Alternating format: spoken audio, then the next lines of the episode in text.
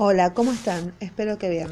Bueno, continuamos con eh, el puerperio normal. Nos habíamos quedado en la página 536 y en la evaluación del puerperio mediato que va del segundo al décimo día. Coincide generalmente con la semana posterior a la externación y constituye el periodo de máxima involución de los órganos genitales de mayor derrame loquial y de instalación de la secreción láctea. Se controlarán 1. Los signos vitales como temperatura, pulso y tensión arterial. 2. Evaluación de los loquios, cantidad, aspecto y composición y olor. La cantidad se calcula en 800 a 1000 gramos en los primeros cinco días para llegar en total a 1500 gramos en el resto del puerperio. Es muy difícil estimarla y lo importante es ver si la madre está anémica o no. El aspecto y color de los loquios deberá ser en ese momento el de un derrame rosado, cero sanguinolento, conformado por exudados, glóbulos rojos alternados, y un aumento de los leucocitos a la que se agregan líquidos de exudación, fragmentos de caduca en degeneración grasa y células de descamación de todo el trayecto genital. Cualquier alteración en las características de los loquios en cuanto a una cantidad exagerada, color u olor debe considerarse patológica. Recordar que los loquios patológicos son turbios, achocolatados o purulentos cuando el olor de los loquios se vuelve desagradable, fétido, generalmente se está ante un proceso infeccioso. Control de la involución uterina. Con respecto al control de la involución uterina, se deberá evaluar la altura del útero por simple palpación en la figura 108 la involución uterina se extiende prácticamente hasta la aparición de la primera menstruación. Durante el puerperio mediato, esta involución es tan rápida que el peso del útero y por consiguiente su tamaño disminuye a la mitad, desapareciendo el útero a la palpación abdominal al finalizar el puerperio mediato, volviéndose intrapelviano.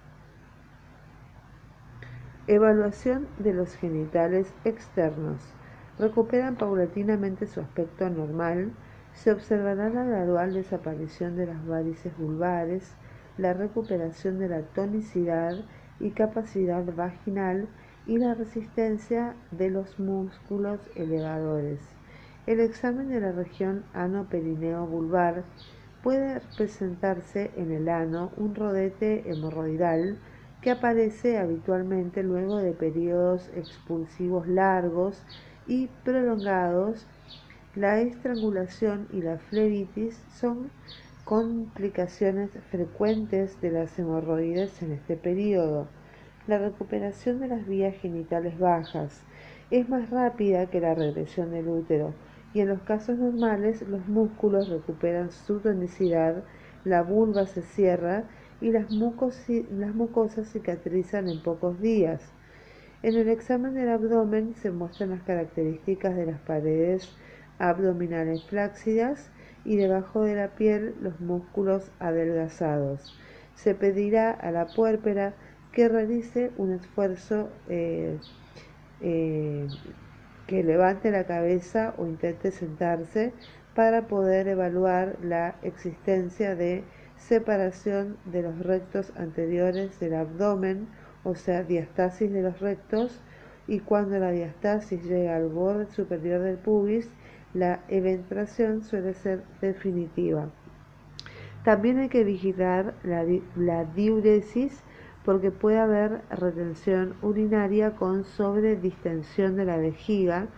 Esta situación ocurre generalmente por atonía, o en algunas ocasiones pueden ser secundarias a lesiones mínimas del trígono del cuello vesical o de la uretra.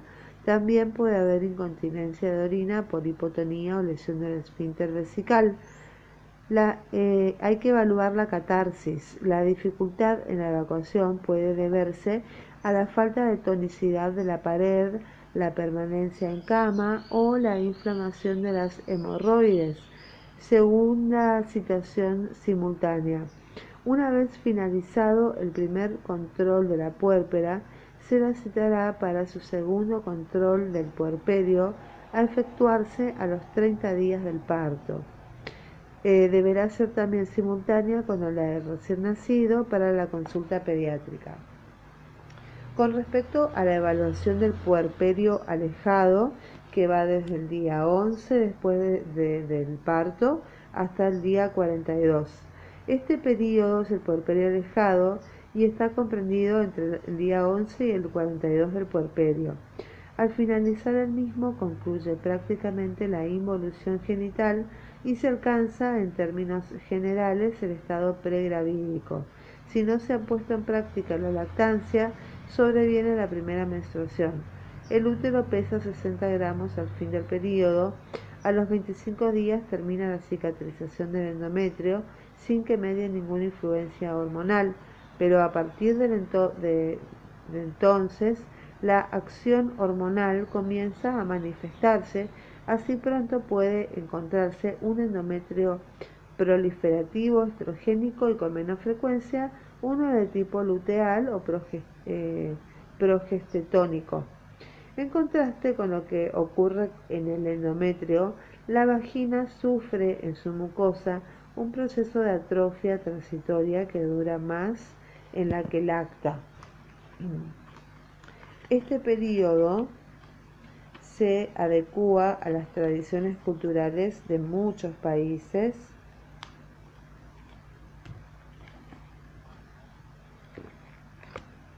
Em, donde a menudo los primeros 40 días después del nacimiento son considerados como tiempo de convalecencia o cuarentena para la madre y su recién nacido. En esta oportunidad es frecuente la consulta sobre el inicio de las relaciones sexuales eh, y si bien no existe un tiempo eh, no existe un tiempo definido para el reinicio del coito, la mejor regla es basarse en el sentido común. Este debe reanudarse basado en el deseo y en el confort de la mujer. Es sumamente importante que el profesional que asista al segundo control del puerperio, eh, efectuado a los 30 días del parto, tenga en cuenta que esta evaluación probablemente pueda ser el último contacto de la puérpera con el equipo obstétrico neonatal hasta su próximo embarazo.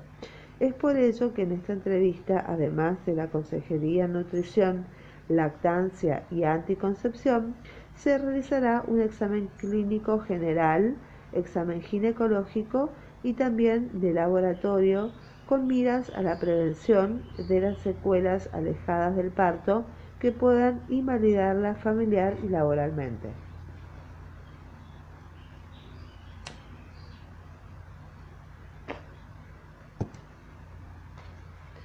Con respecto a la evaluación del puerperio tardío, que va desde los 43 días hasta completarse el año.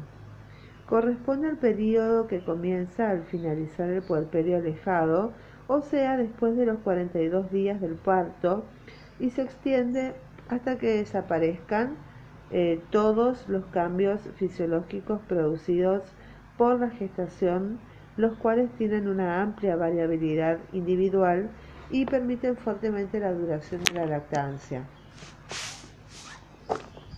Muy bien, esto es todo con puerperio normal. En el próximo episodio veremos puerperio patológico. Que tengan una excelente jornada. Bye bye.